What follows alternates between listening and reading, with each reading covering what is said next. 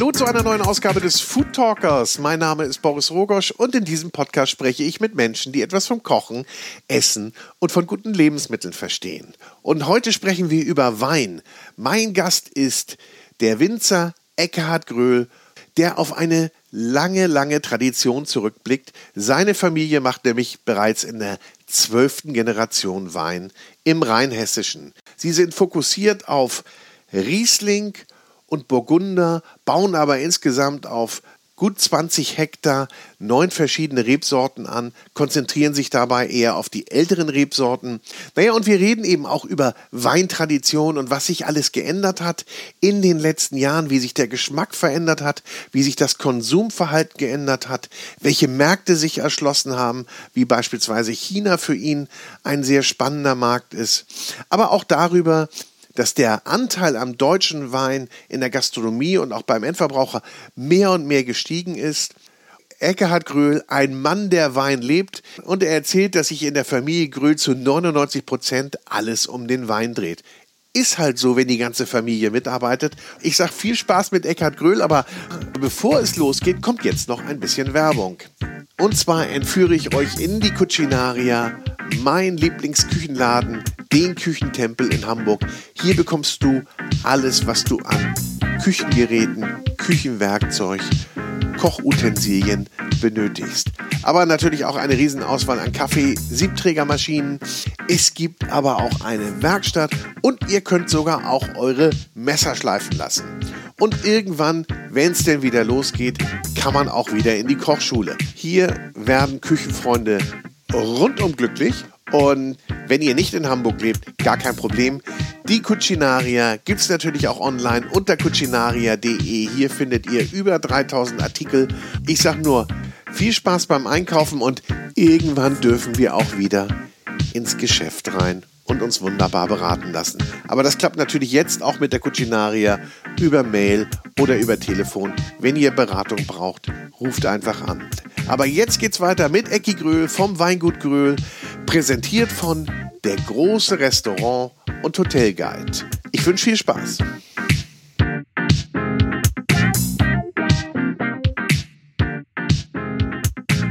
Herzlich willkommen, Eckhard Gröhl vom Weingut Gröhl. Ich freue mich, dass du da bist. Ja, ich freue mich auch. Das Weingut Gröhl habe ich gelesen. Sag ich Ecki oder Eckhard? Wie, Geht alles. Wie, wie schimpft man dich? Ja. Eckhard oder Ecki, das ist Ecki, egal. Alles klar, dann machen wir mal Ecki heute. Gut, gut. Wir haben ja gestern den Abend schon zusammen verbracht und ich durfte ja einige deiner Weine kosten. Insofern haben wir schon ein bisschen Zeit miteinander verbracht. Ich habe gelesen, Weintradition in der zwölften Generation. Das ist ja ein echtes Erbe, ne? dass man da antritt. Ja, das ist wirklich so. Und wir haben das auch äh, nachgeforscht und forschen lassen über Kirchenbücher und so weiter. Und das hat ein äh, ganz netter Mann aus Wannelsheim dann getan. Und das geht halt bis 1625 da zurück mit Stammbaum. Ja, das ist ja, also 1625, das war ja mitten im Dreißigjährigen Krieg dann. Ja, das war schon. Habt ihr deine Familie Truppenversorgung da gemacht wahrscheinlich? Ja, das haben wir nicht mehr nachvollziehen können, aber es ist schon wirklich durch eine lange Zeit das Weingut geprägt, ja. ja. Und sag mal, wart ihr denn immer in der Region? Ihr seid ja im Rheinhessischen? Ja, wir sind im Rheinhessischen und das äh, führt immer wieder auf Weinholzheim zurück. Zwar verschiedene ja, Standorte in Weinholzheim, aber wir sind doch in Weinholzheim da schon immer gewesen. Und dann halt auch Gröhl äh, wurde auch verschieden geschrieben. Ja. Mal mit K, mal ganz anders. Also es ist ganz unterschiedlich in dem Stammbaum äh, aufgeführt. Und da gab es dann auch keine Lücke in der Generationsübergabe. Ne? Das war, ging dann wahrscheinlich immer dann an den, an den ältesten Sohn über, so traditionell. Oder gibt es da so ein paar Ungereimtheiten? Nee, da gibt's auch ein paar, ja, nicht ganz Ungereimtheiten, aber wir waren ja früher in Rheinhessen unter Napoleon äh, geführt. Und dann ging das nicht wie in anderen Teilen Deutschland immer an den ältesten Sohn, sondern es wurde auch ganz anders. Der, das war gut aufgeteilt und das war auch sehr, sehr spannend. Ja.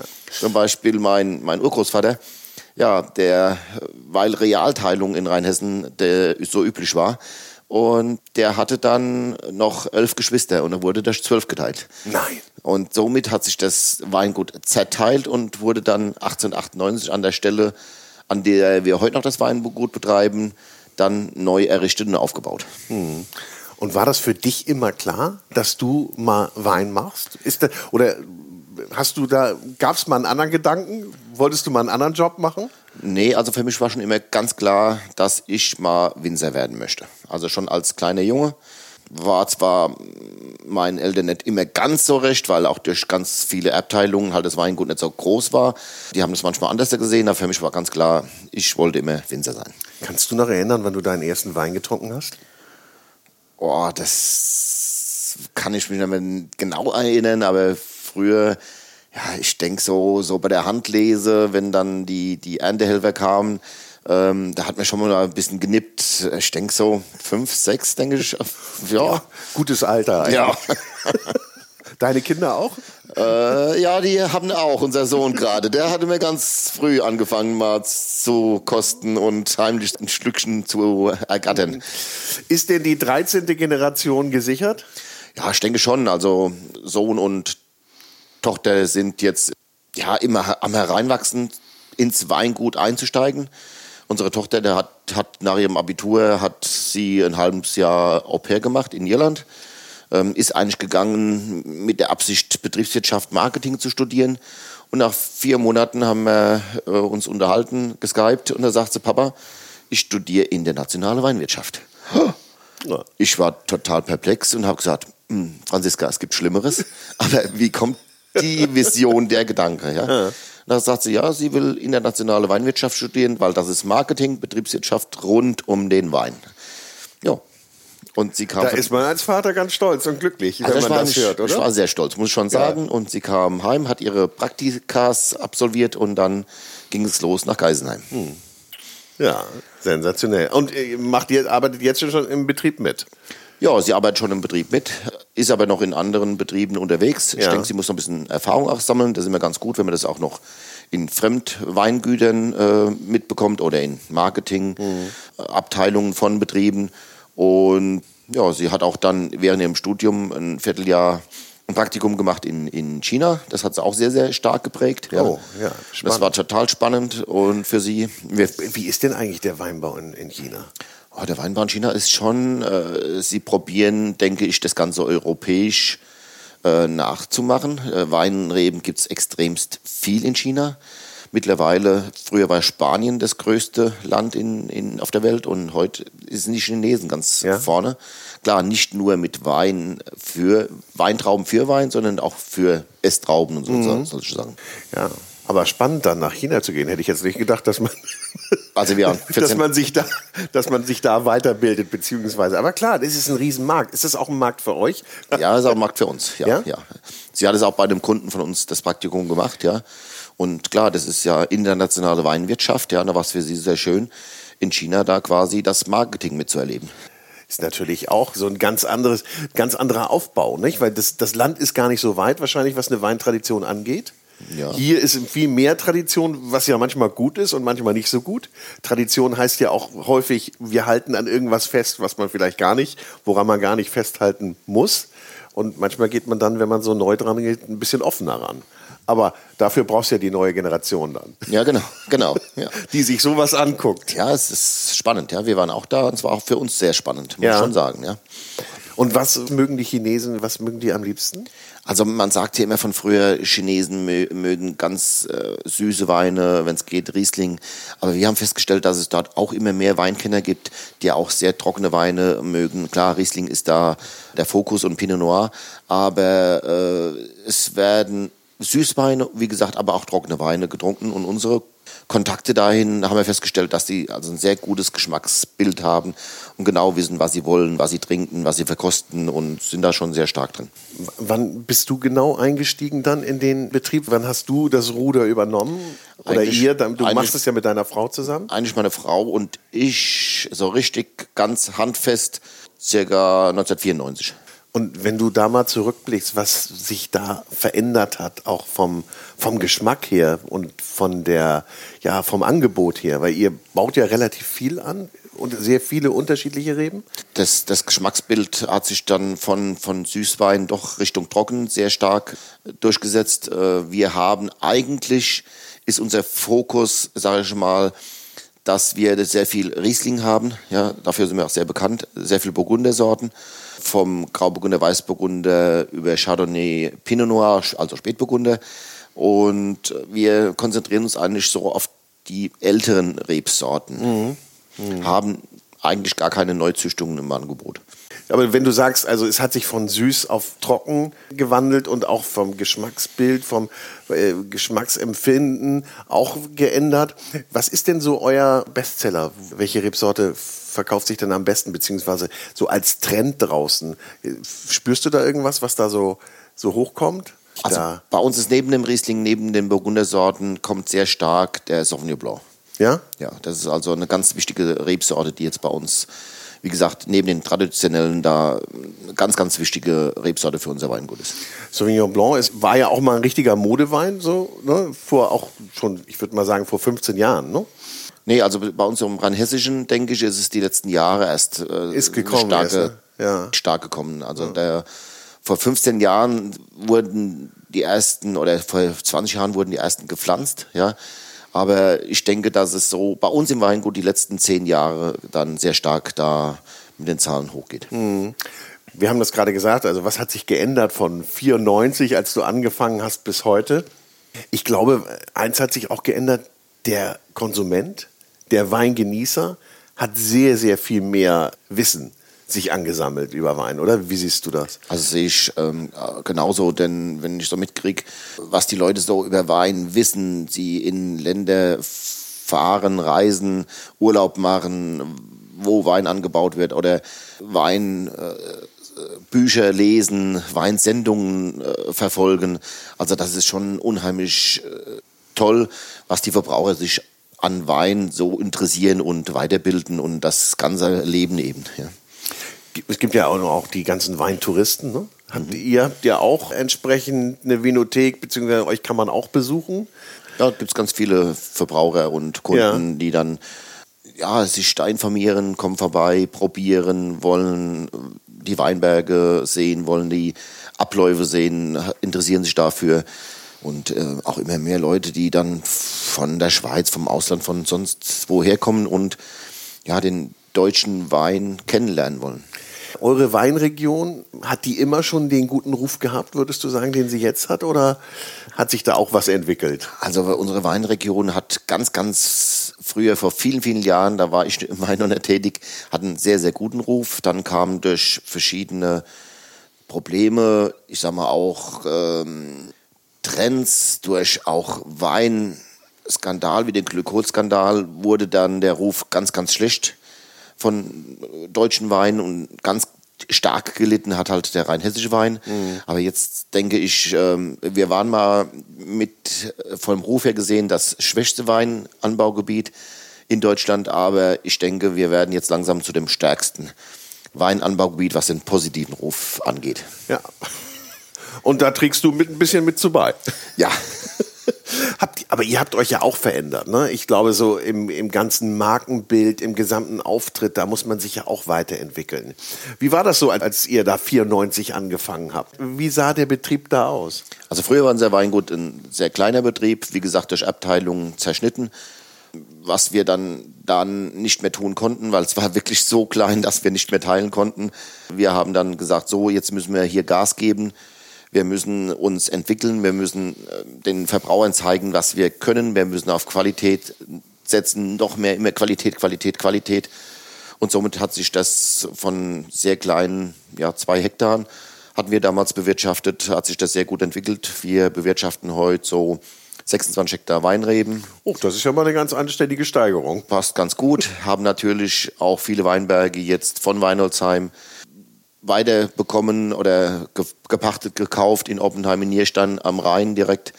Weinreben, Weinberge und ähm, das war eine sehr gute Entwicklung für uns. Hm.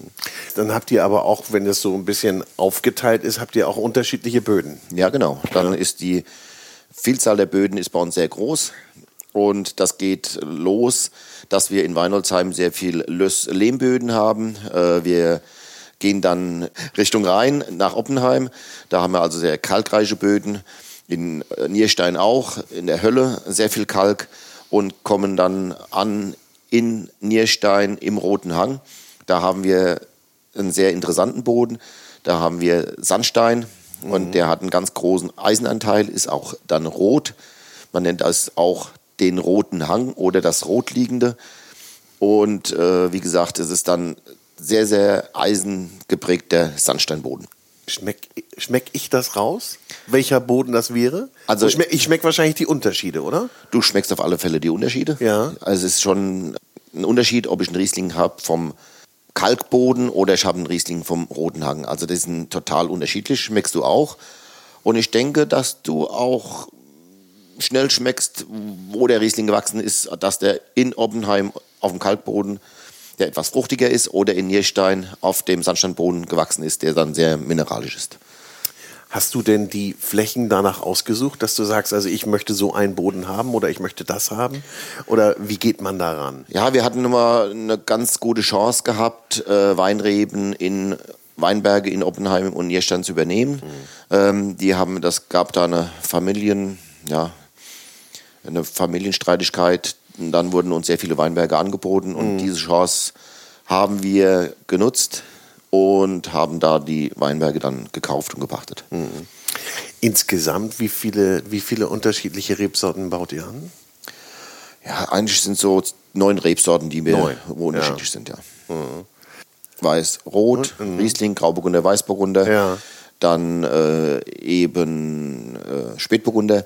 Dann haben wir noch, wie gesagt, den Chardonnay und Sauvignon Blanc. Das sind so unsere Hauptrebsorten. Dann gibt es noch die eine oder andere Nische, die aber so nach und nach durch die Sorten ergänzt wird, wo ich gerade benannt habe. Es hat sich ja auch sicherlich einiges verändert, wie man den Wein vermarktet. Nicht? Ich meine, nun in, dieser, in diesem Jahr ist es sicherlich auch schlimm gewesen für euch. Schlimm insofern, als dass ihr nicht auf Messen gehen konntet und hat sich auch sicherlich ein bisschen verlagert von der, von der Gastronomie zum Endverbraucher. Aber ihr habt das Jahr wahrscheinlich ganz gut meistern können. Nicht? Das, Also es war zu Anfang erstmal eine ganz schwere Zeit Ja. und wir hatten auch wirklich großen Respekt, auch ein bisschen Angst vor, was so auf uns zukommt, weil keiner wusste ja, was kommt, was passiert. Äh, Wir haben unser Weingut vom Privatkundenbereich sehr stark ausgedehnt auf Fachhandel und Gastronomie. Und das hat halt im ersten Moment sehr wehgetan, weil dann die Gastronomen dicht machen mussten. Und das haben wir aber sehr gut wieder aufgefangen durch mehr Privatverkauf, durch Online-Weinproben, die durchgeführt wurden von der Franziska, von dem Johannes, von unserem Sohn. das, das ist echt ein Trend. Ne? Das haben sehr, sehr viele gemacht, habe ich so mitbekommen. Und ist ja auch eine schöne Sache eigentlich. Ne? In der Zeit des Lockdowns, wo du dich auch nicht mit anderen treffen konntest, aber trotzdem etwas zu teilen. Wie läuft denn das logistisch eigentlich ab? Also die Franziska hat es sehr früh erkannt, hat es sehr früh angefangen, hat sich da sehr gut vorbereitet, hat dann ihren Bruder mit ins Boot genommen und ihren Freund, der die Technik dann gemacht hat und sie dahingehend unterstützt hat. Und die Proben, die sind wirklich super, super angenommen worden. War natürlich logistisch eine große Herausforderung, denn es ist ja alles zusammengebrochen, ob das UPS, DPT oder sonst was. Die hatten ja auf einmal äh, so viel zu tun. Ja, alle Leute haben dann online bestellt. Dann war das für uns auch logistisch schon ein, eine Herausforderung bis zum Beschaffen der Kartonagen, die dann die äh, ausgewählt werden müssen für Weintransporte, dass die bruchsicher äh, transportiert werden. Auch die Pappwerke hatten dann auf einmal so viel zu tun, dass die dann immer nachgekommen sind. Ja, Das sind so Sachen, die hat man gar nicht auf dem Zettel. Das denkt man gar nicht. Ne? Ja gut, das zieht natürlich auch dann neue Klientel wieder nach sich. Oder habt ihr, da, habt ihr das primär für Stammkunden gemacht dann? Also es fing eigentlich grundsätzlich an für Stammkunden. Ja. Und das haben aber auch auf Facebook oder sonstigen sozialen Medien dann andere Leute gesehen, auch Firmen und ähm, die haben dann unsere Tochter angesprochen und die macht da jetzt äh, Weinproben für Firmen nach Meetings, wird sie dazu geschaltet. So früher ist man essen gegangen äh, mit seinen Kollegen und mit dem Chef oder mit den ganzen Firmenangestellten. Heute macht man halt nach dem Meeting eine Weinprobe mit der Franziska. Da warst du aber ganz froh, dass du die jungen Leute an Bord hattest, ne? Auf alle Fälle. Also für mich wäre es nichts gewesen. Bin ja nicht so mit dem Computer nicht ganz so eins. Und Du bist lieber im, im Weinberg. Im Weinberg. Und im, im ja. Weinkeller, ja, genau. Ja. Wie viel Zeit, wenn du das mal so aufteilst, verbringst du im, im Weinberg? Ich sag mal, im Weinberg leider immer weniger. Denn durch die ganze Vermarktung, durch die ganze Organisation und durch den ganzen, die Arbeit im Keller habe ich im Weinberg nicht mehr so viel Zeit, aber durch das, dass unser Sohn da jetzt langsam in die Schu Fußstapfen wächst, kommt dann doch die eine oder andere Stunde mehr, die ich dann wieder in den Weinberg kann. Aber wenn die ganze Familie mitarbeitet, ne, dann gibt es doch gar kein anderes Thema als Wein. Also bei uns muss ich sagen, also es gibt nicht mehr viele andere Themen, genau. Entweder um unseren Wein oder um andere Weingüter oder um Weingüter, wo ja unser Sohn oder, oder unsere Tochter ihre Ausbildung gemacht haben. Ja, es geht eigentlich 99 Prozent um Wein. Gut, und dann muss man sicherlich auch mal ein bisschen Wettbewerbsbetrachtung machen. Also nicht nur den eigenen Wein trinken, sondern auch mal ein paar Verkostungen machen, was so um einen herum und ja überall passiert eigentlich in der Welt. Ne? Ja, den Part übernimmt zurzeit unser Sohn Johannes. Der ja. guckt, wo was in der Welt geschieht äh, oder gerade deutschlandweit auch so ein bisschen Frankreich oder so ein bisschen europäische Ausland und kauft dann unheimlich viele Weine ein und wir machen unheimlich viele Blindproben und äh, verkosten andere Betriebe, Weingüter und das macht schon unheimlich mhm. viel Spaß. Welche Rolle spielt das Essen bei euch in der Familie? Oh, auch eine sehr, sehr große Rolle. Also wir essen ganz gerne. Der Wein möchte ja Be Begleitung haben. Der möchte Begleitung haben und meine Frau, die kocht auch sehr, sehr gut und gerne. Ja. Und ähm, das hat auch, unser Sohn Johannes hat es ein bisschen abbekommen. Also er ist da auch sehr, sehr engagiert und ähm, kocht sehr gerne und gut und dann kommt auch immer eine entsprechende Probe- und Weinbegleitung dazu. Ja. Naja, und wenn ihr auch die Gastronomie stark beliefert und äh, zu euren Kunden zählt, direkt äh, die Gastronomie vermarktet, ja, dann kommt man ja auch viel rum, ne? Dann kann man ja auch bei dem einen oder anderen mal ganz gut essen. Das macht auch einen Riesenspaß, wenn man dann zu der entsprechenden Gastronomie fahren darf und dort auch tolle Menüs isst und ganz hochwertige Sachen oder ganz einfache Sachen und dann die Weinbegleitung dazu, das immer, macht immer sehr, sehr viel Spaß. Ja, herrlich, herrlich. Sag mal, und wenn ich mich jetzt zu euch begebe, was finde ich da bei euch am Weingut vor? Kann ich eine Weingutführung machen bei euch? Wie, wie läuft das ab? Ja, es geht, eine Verkostung, Weingutsführung geht auch, wobei da meistens nicht ganz so viel Zeit ist beschränkt sich das doch auf die Wein, Weinverkostung. Mhm. Weil ja. das andere schaffen wir zeitmäßig gar nicht so. Ja gut, das dauert ja auch ein Weilchen, ne? Ja, bis man ja. da einmal durch ist. Das dauert auch eine Zeit und äh, das ist auch spannend bei uns dann die Weine zu, zu probieren. Ja. Wie, wie groß ist der Betrieb? Wie viele Leute seid ihr? So, überhaupt zehn Leute. Ja. ja. Zehn plus dann auch mal Aushilfen plus Erntehelfer und so weiter ja, von Auszubildenden über Mitarbeiter, ja, roundabout mit Büro, mit allem drum dran, zehn Leute. Ja. Und dieses Jahr, diese Ernte, wie war die? Oh, die war toll. Also wir hatten ja tolles Wetter. Wir haben das aufgeteilt äh, in Handlese und wir machen auch noch Maschinenlese. Und das passt also sehr, sehr gut. Das Wetter war toll. Wir hatten eine lange Weinernte und äh, haben da tolle Sachen geerntet. Und unser Sohn, der war dann aus Corona-Gründen halt nicht in Geisenheim studieren. Der war während der Weinernte komplett da und das war super, das war eine tolle Unterstützung.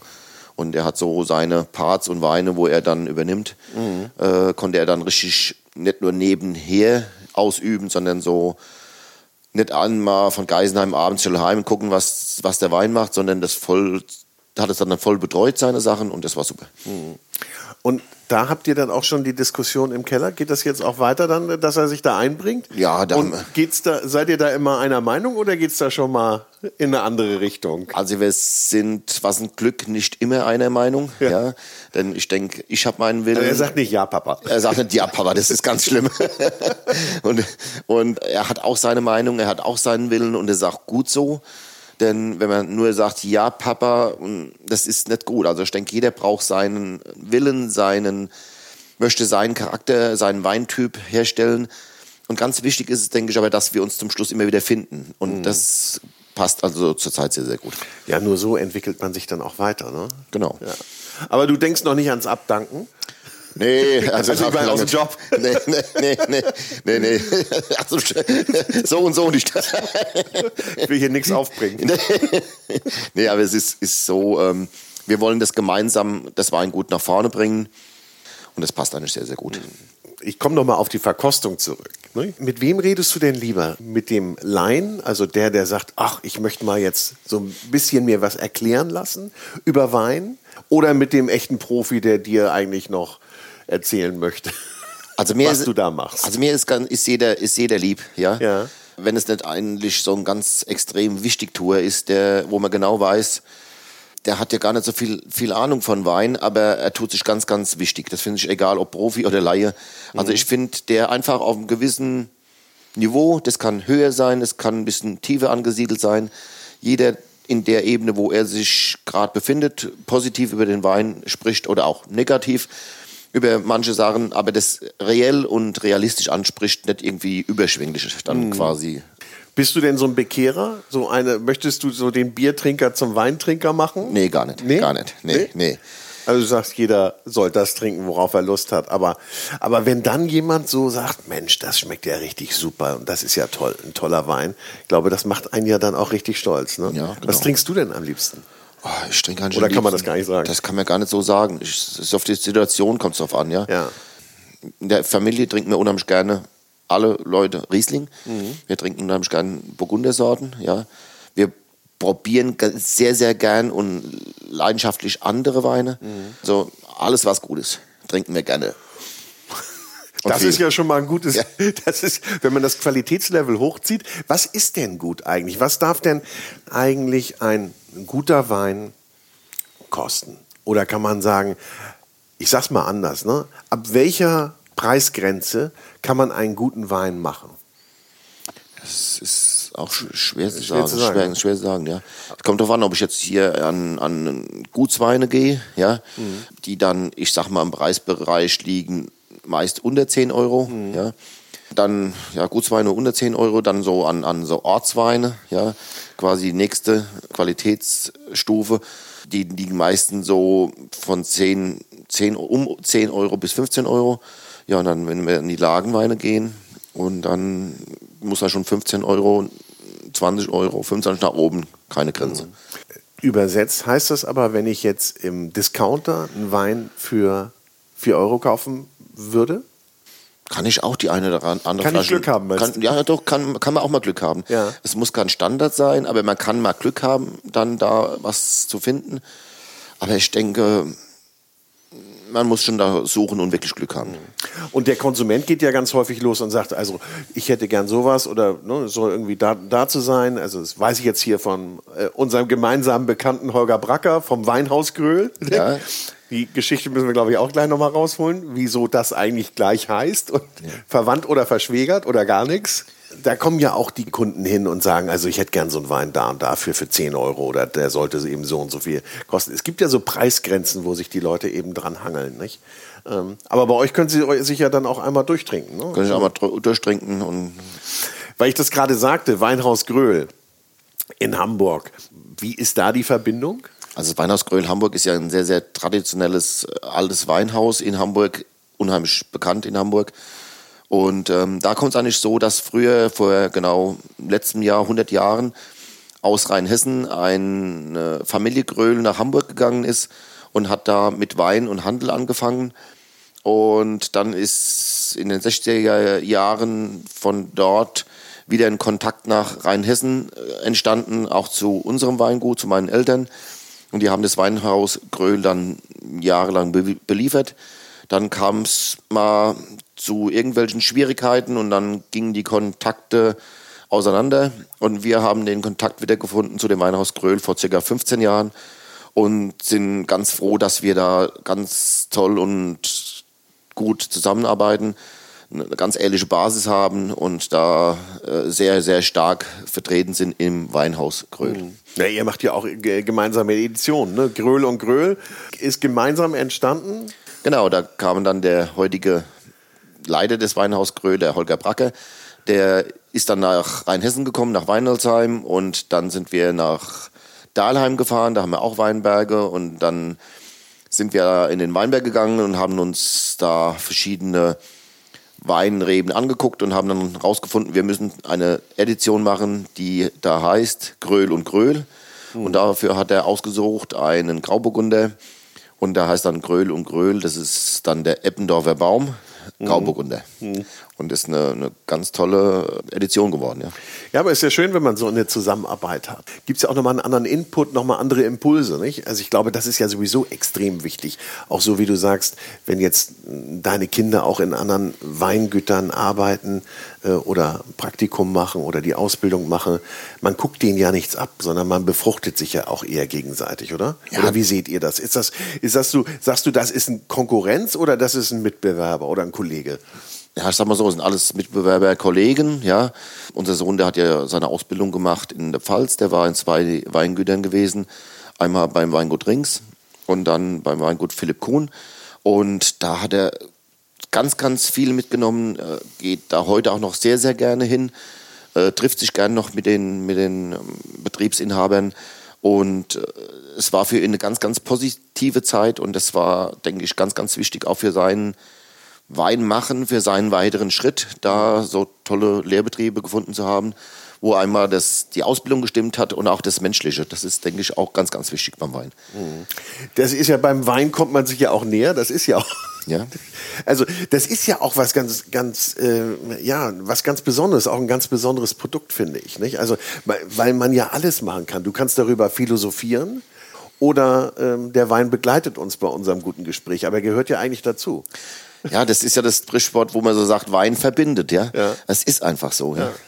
Trinkst du jeden Tag Wein? Nicht unbedingt jeden Tag, aber schon sehr oft. Äh, wir probieren aber fast täglich Wein. Mhm. Natürlich während unserer Arbeitszeit probieren wir und dann äh, spucken wir den aus, ja, weil wir können jetzt von morgens bis abends da mit der roten Nase da rumlaufen. Wie, wie oft musst du denn deinen Wein probieren in der Entwicklungsphase? Also jetzt Oder muss, wie macht man das? Ja, ja mir macht es so beim, beim, bei der Vergärung, ja, mhm. probieren wir sehr, sehr oft. Ja. Wir äh, probieren da fast täglich, wie der Gärprozess äh, verläuft. Aber da, klar, dann wird nicht getrunken, sondern probiert und ausgespuckt. Mhm. Und daran kannst du aber absehen, was sich wie entwickelt. Ja, auf alle Fälle, ja. Das ja. kann man schon sehen. Und greift man dann ein? Muss man dann da irgendwelche Maßnahmen ergreifen? Oder ist es eher die Frage des Reifegrades, wann die nächste Stufe kommt? Also so bei der Gärung selbst greift man schon etwas ein. Ja. ja. Ähm, denn wenn die Gärung etwas zu langsam verläuft, äh, geht man her und, und wärmt vielleicht den, den Wein ein bisschen an.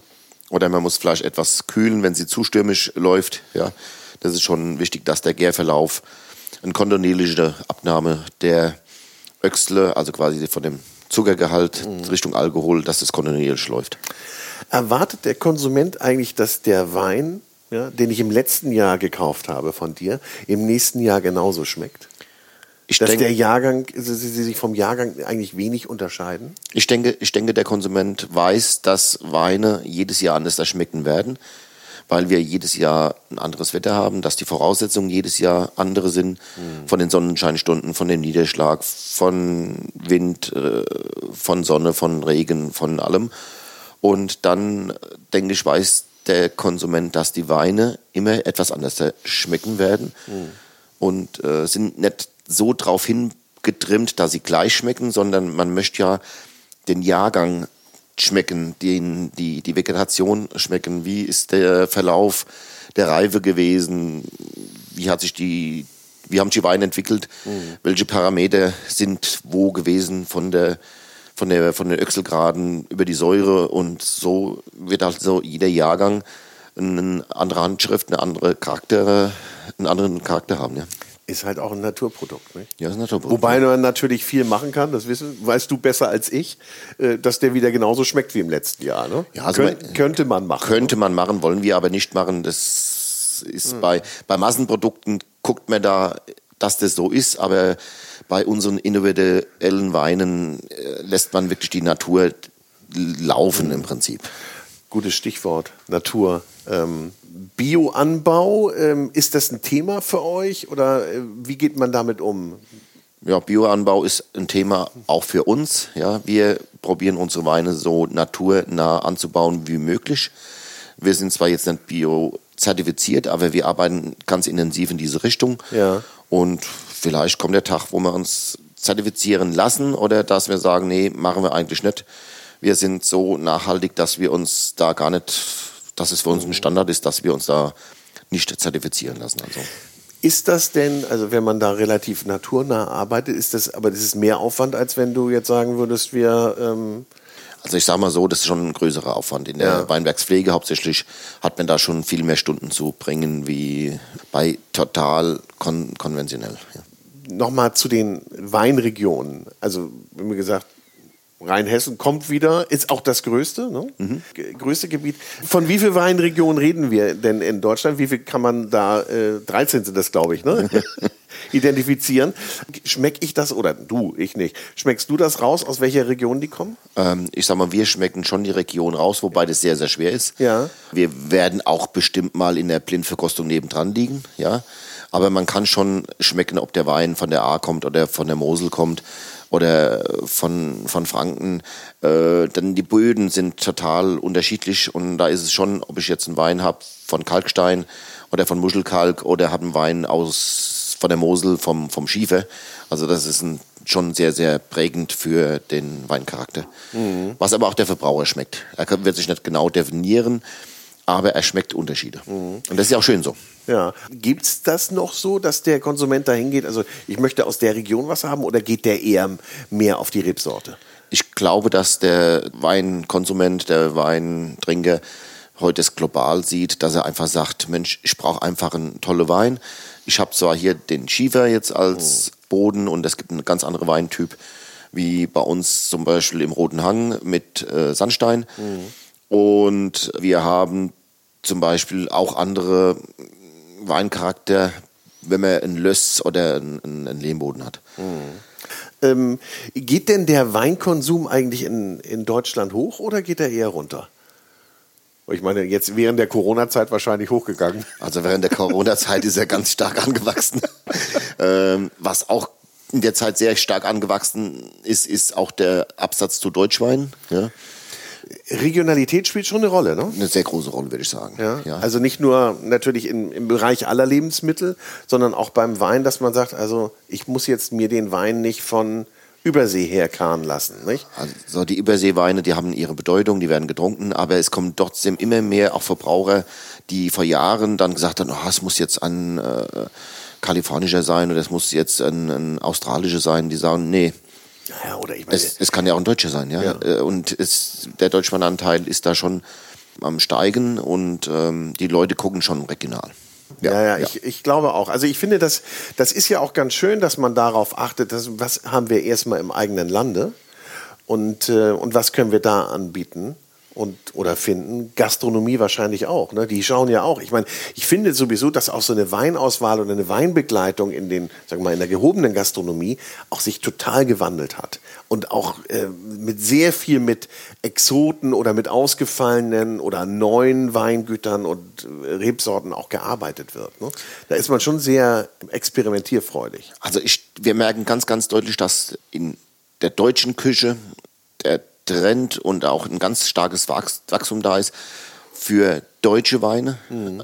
in der deutschen Gastronomie. Und wir merken, merken ganz deutlich, dass auch bei der ja, italienischen oder sonstigen Gastronomie in Deutschland sehr viel deutsche Weine auf die Karte kommen, was es mhm. vor zehn Jahren weniger gab. Und was wir auch merken, dass wir zum Beispiel Gastronomie haben in Italien, in Spanien, sogar in Frankreich, die dann deutsche Weine auf ihre Speisekarte nehmen. Also ihr liefert auch ins umliegende Ausland? Machen wir auch, ja. ja, ja. Und, aber das ist ja auch eher, also der Italiener, dass der deutschen Wein zulässt, ist ja auch eher, man ist da ja schon sehr nationalstolz eigentlich. Und Frankreich ja noch mehr, ne? Ja, Frankreich noch viel mehr. Also vor 15 Jahren gab es bei uns das noch gar nicht. Mhm. Aber die letzten fünf Jahre haben wir da schon eine Entwicklung hin. Ja, es ist aber spannend, ne? Dass dann, aber das zeigt ja auch dann die Stärke des deutschen Weins, nicht? Dass man sich da dann noch mal äh, ausbreitet. Und die USA, ist das ein Thema für euch?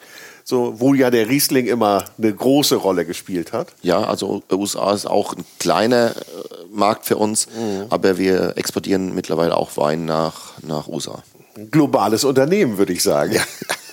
Kannst du eigentlich kochen? Nein, nicht gut. Nee? Spiegelei mit Bratkartoffeln und ein Rumsteak mit, mit Zwiebeln. Na ja gut, wenn deine Frau gut kocht, dann, ne, wenn, wenn, man- wenn man gut bekocht wird.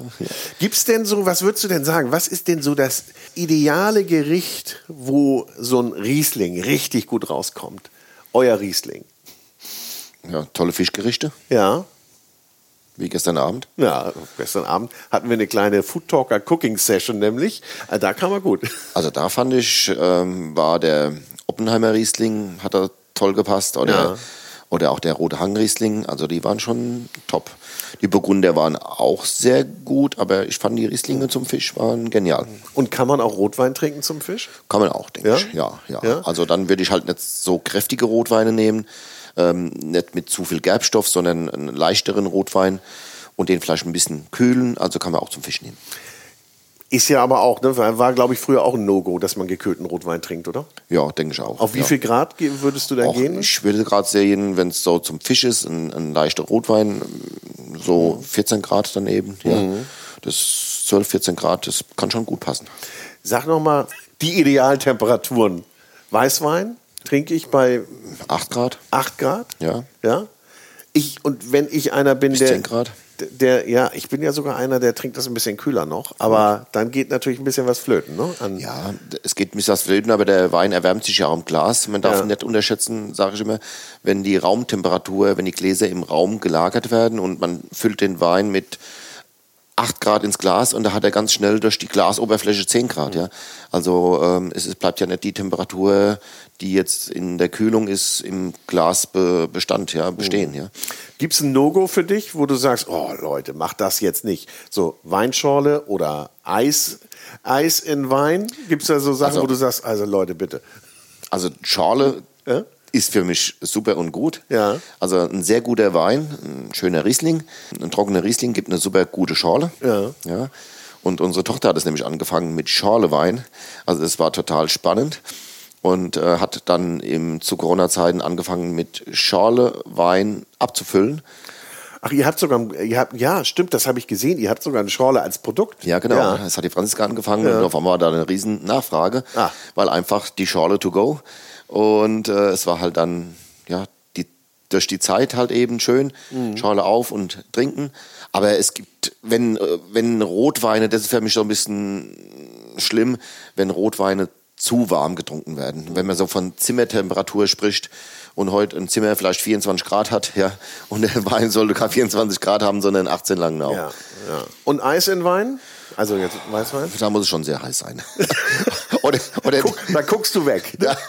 oder, Guckt oder, er höflich weg. oder die Kühlung ist ausgefallen und Ja. man hat, hat nur Eis. Wir hatten das gerade gesagt, Konsum ging hoch jetzt in der Corona-Zeit. Gibt es denn eigentlich ein Nachwuchsproblem bei, bei, jung, bei den jungen Leuten, oder, Nee, also die an Wein ranzuführen? Oder? Nee, gar nicht. Also gerade Wein ist ein Riesenthema, auch für junge Leute. Ja. Merken wir halt durch unsere zwei ähm, Kinder. Äh, Ja, gut, klar, die, die dürfen ja gar nicht anders. Die ja, können ja gar aber, nicht aber, auch der, aber deren Bekanntenkreis interessiert sich unheimlich stark für, für Wein, ja. Und wir haben auch in der Weinszene unheimlich viel Quereinsteiger, ja. Dass einfach Leute von Hamburg kommen und sagen so, ich möchte jetzt eine Winzerausbildung machen. Oder von einem anderen Teil von Deutschland, wo das nicht üblich ist, dass da Weinreben stehen und die kommen in Weinregionen, machen Ausbildung in Deutschland, die gehen ins Ausland. Ähm, Wein ist ein, ein ganz spannendes, großes Thema. Das ist auch sehr, sehr gut und schön so. Und wenn ich eine Ausbildung jetzt bei euch machen würde, also ich jetzt nicht, Kannst du machen, gerne. Ja? kann ich, wie lange, wie lange dauert die? Ja, in der Regel geht man so drei Jahre. Ja. Und Ja. was, was, dann, was bin ich dann? Wie schimpfe ich mich dann, Win Winzer wenn ich es schaffe? Winzergehilfe. Winzergehilfe. Gehilfe, ja, Ja. genau. Winzergehilfe, Geselle, ja. Ja. Und das sind dreijährige Ausbildungen. Man macht das auch ganz gern in verschiedenen Betrieben, dass ich nicht nur in einem Betrieb Ach bin, so, dann bist du sondern so ein bisschen auf der Wanderschaft. ja, man ist auf der Wanderschaft ist Ja. und dass man dann doch mitkriegt, was jeder Betrieb doch anders da macht. Das ist sehr schön. Deswegen ist unser Sohn ja auch in verschiedenen Betrieben Ja, gewesen. Man verkürzt oft ganz gern die, die Lehre, wenn man dann Abitur hat oder so, ja, macht man das zwei Jahre. Aber dann geht's natürlich weiter, dass man dann eben noch mal eine Meisterausbildung macht oder Techniker oder sogar dann ein Studium und das dann mit Auslandssemestern belegt und das ist natürlich das Highlight mit der Ausbildung. Ja, auch Ja. gerade wenn man so nach Geisenheim geht, Weinbau studiert, da kommen ja auch wieder ganz viele Leute aus Deutschland hin. Es kommen ganz viele Leute auch international äh, da an und man tauscht sich aus. Äh, auch da ist quasi nicht nur das Studium, auch die Abende mit, mit, mit Weinproben und mit verschiedenen Regionen. Und da sind die Leu jungen Leute sehr, sehr aktiv und äh, tauschen sich ganz intensiv aus und probieren andere Weine aus anderen Gebieten, aus anderen Regionen und sind da total ja, offen. Und, und wenn das so international ist, dann ist, bildet sich da ja auch ein tolles Netzwerk. Ja, ja. Mhm. Du sagtest eben, es gibt viele Quereinsteiger, die dann auch Winzer werden wollen. War das früher nicht so? Das war früher wahrscheinlich so eher traditionell, dass man eben aus dem Winzerbetrieb kam und dann das weitergeführt hat. Ne? Also meistens war es so, zu meiner Zeit, als ich meine Ausbildung gemacht habe, war das so, dass man eigentlich ein Weingut hatte und hat dann quasi eine Winzerausbildung ja. gemacht, ja. Und heute, wie gesagt, machen es Leute, die Spaß an dem Produkt Wein haben und dann Quereinsteiger werden, sind oftmals auch sehr gute Kellermeister oder sehr gute Außenbetriebsleiter werden, weil die auch manchmal ganz anders da an die Sache herangehen. Die haben die Tradition nicht und beleuchten dann vielleicht manche Sachen in der Weinbranche ganz anders da wie der, der aus der Familie da reingewachsen ist. Und das ist auch gut so. Also wir brauchen solche Leute, denn äh, die Betriebe wachsen, sie werden größer und ich denke, es ist sehr, sehr schön, wenn man dann quasi Queransteiger hat, die dann im Weingut später als Kellermeister oder Außenbetriebs. Ich kenne die Zahl jetzt auch gar nicht, wie, weil du sagst, die, die Betriebe werden größer, nicht? Also gibt es denn noch so bei euch auch viele Nebenerwerbswinzer, die so ein bisschen so einen kleinen Hang haben? Und nee, das gab es mehr vor so 30 Jahren, ja. dass dann Nebenerwerbswinzer da waren, gerade in unserer Region, die bei Opel gearbeitet haben und haben dann quasi noch einen Hektar Weinberge nebenher gemacht. Aber das ist gibt es ganz, ganz wenig. Das ist fast ausgestorben. Ist also ein, äh, ein, tierischer Aufwand. Ne? Ja, und es ist ein Hauptberuf äh, ja. und die, die, ein Hauptberuf, wo man sich voll darauf konzentrieren muss und alles geben muss. Wenn man Spaß hat an dem Wein, wenn man erfolgreich sein möchte, dann muss man halt eine gewisse Leidenschaft haben mhm. und muss halt von morgens bis abends Gas geben und äh, für seinen Betrieb da sein, dass man auch den Erfolg entsprechend äh, hat.